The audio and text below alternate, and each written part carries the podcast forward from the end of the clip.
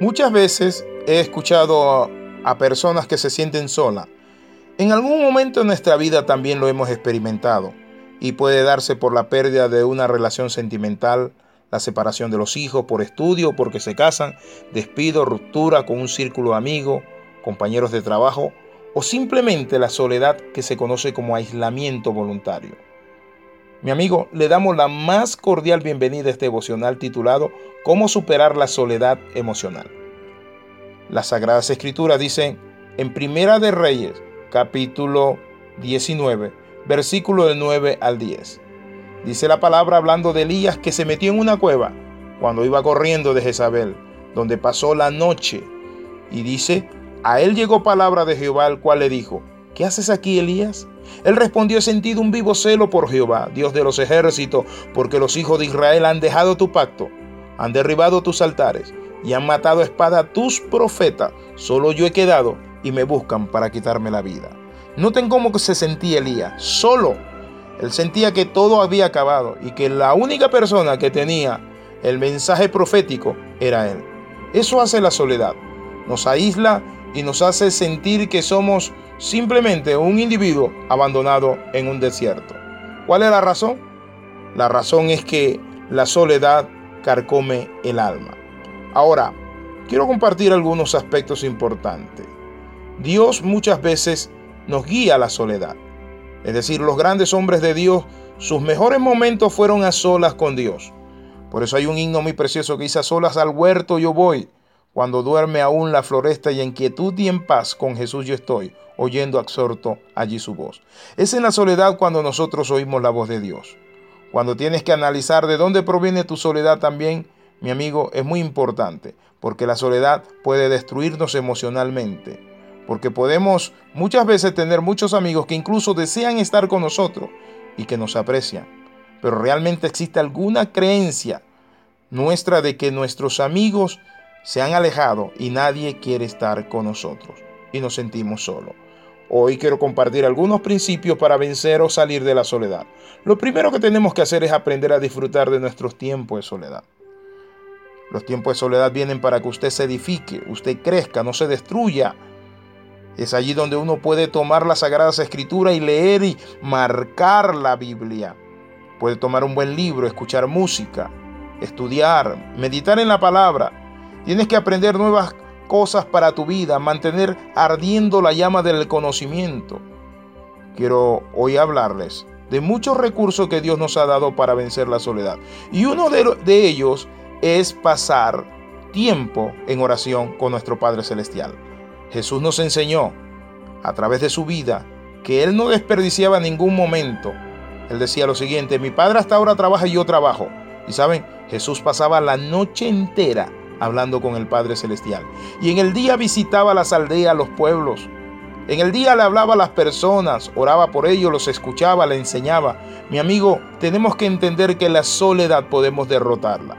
No debemos huir de la soledad, debemos aprender a buscar los recursos.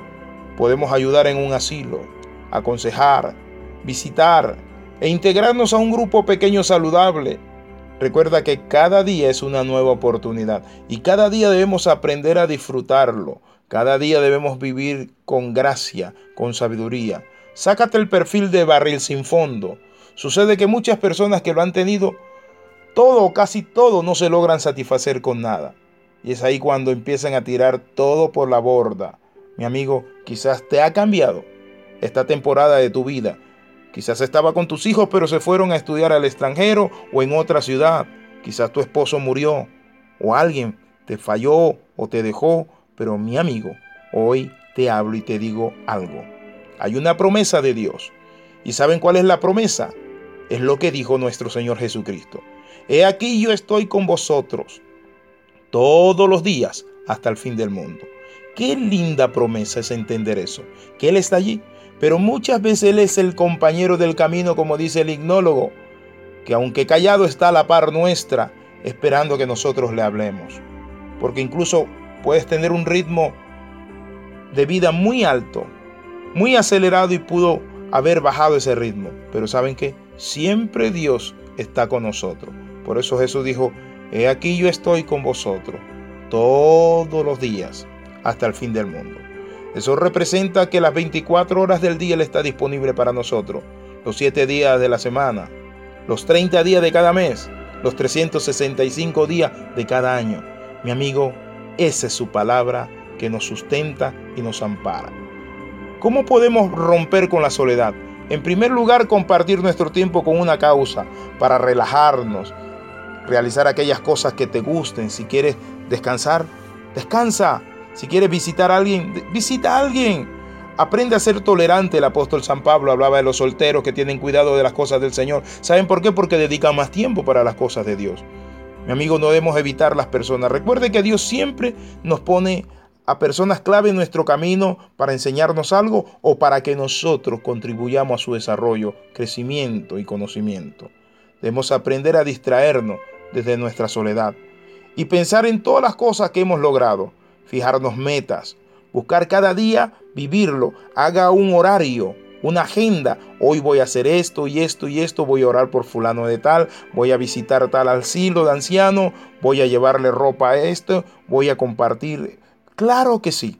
Cuando nosotros entendemos que la soledad es parte del proceso de crecimiento y entendemos que por más que nos sintamos solos, no lo estamos porque Dios está con nosotros y hay gente que nos ama y hay gente que quiere un amigo y busca distraerse. Saben, hace poco fuimos a un asilo de ancianos y vimos tantos ancianos allí necesitados de alguien, necesitados de gente que le compartiera y ellos contentos de que se les hablara, de que se les compartiera. Claro que sí, mi amigo, muchas veces el miedo a que nos pasen situaciones que nos han pasado y valga la redundancia o repetir lo mismo, mi amigo nos lleva a aislarnos y a tomar la soledad como un modelo de vida. Pero la Biblia nos dice a nosotros que nosotros debemos ser personas sociable. ¿Y cómo lo dice la Biblia? La Biblia dice, ustedes son la sal de la tierra, mi amigo, y la sal es buena fuera del salero, como dijo el doctor de León. Claro que sí, porque la sal es eso. La sal, cuando la sacas del salero, lo que hace es dar sabor, producir vida. Y nosotros somos la sal. No podemos vivir aislados. Ábrete a conocer nuevas personas. Enriquecete de que las personas o con las personas que tienes una vida cerca o que has conocido. Deja la vida rutinaria. Si sientes que eres una persona que necesita cambio y eres una de las personas que está todo el día frente a una computadora, tienes que moverte a realizar nuevas acciones. Muévete a recibir el apretón de manos de un amigo, recibir el calor de una persona. Muévete con alguien, comparte, que veas que esté necesitada, que esté callada.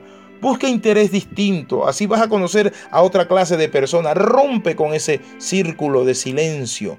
Es maravillosa la experiencia cuando permitimos que entren personas a edificarnos.